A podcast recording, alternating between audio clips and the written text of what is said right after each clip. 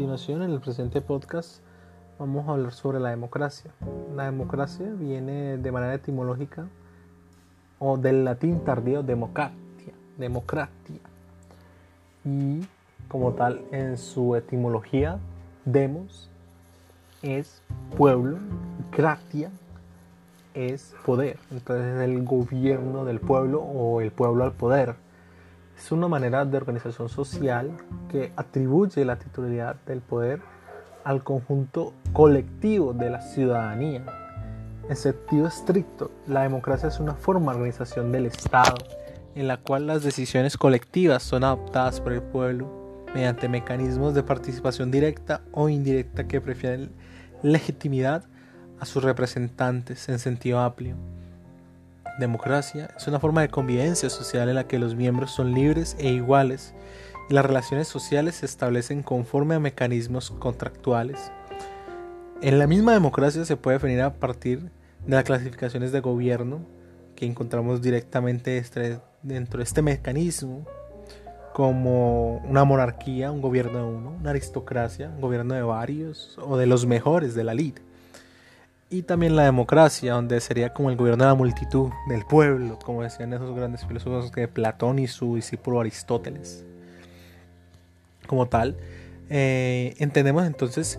que ese, este modelo, como tal, genera un proceso de adaptación o de inclusión y participación equitativa a los diferentes sectores de la población o una sociedad,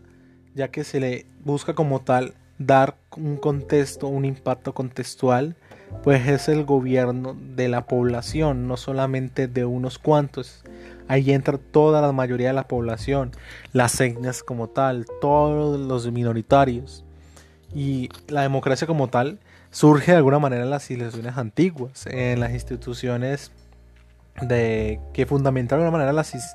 digamos como tal la cultura occidental un ejemplo claro donde más se recalcó este tipo de modelo o sistema es en Atenas, en Grecia, en 500 años antes de Cristo, en esos tiempos. Se da como tal en las polis, en las ciudades griegas, eh, una asamblea del pueblo, como un modelo inicial, donde de alguna manera era el símbolo de la democracia ateniense y se daba una integración a todas las poblaciones existentes, esclavos, mujeres, extranjeros, griegos, pues de alguna manera esta asamblea no existían cargos permanentes o cargos por mucho tiempo de los gobiernos, sino que se iban de alguna manera iban siendo transitorios porque los ciudadanos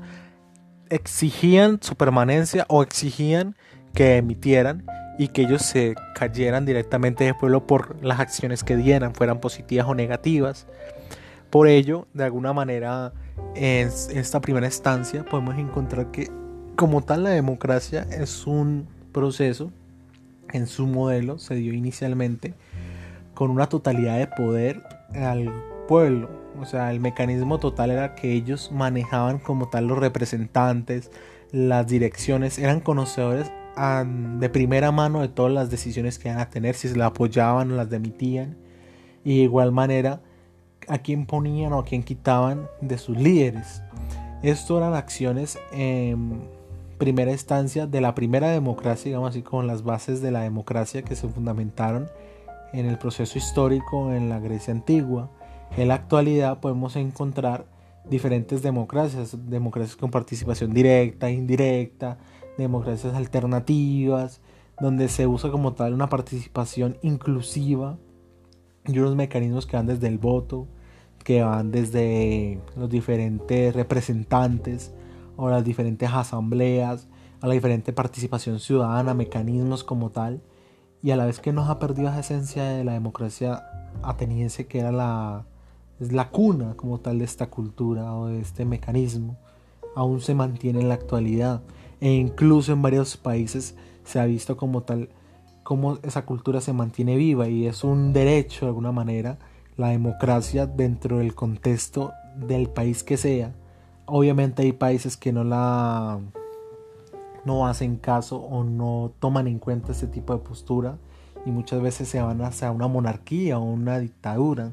Sin embargo, la gran mayoría está dentro de la democracia y con ello rigen los derechos y los deberes y a la vez dar la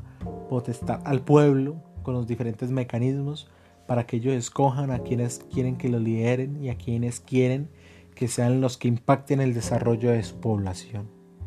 Como tal, y de alguna manera conclusión de este corto podcast, encontramos que la población es la que lidera y la que da la fuerza y la voluntad para que se den los procesos de desarrollo dentro de un país, un territorio, mediante los diferentes mecanismos existentes.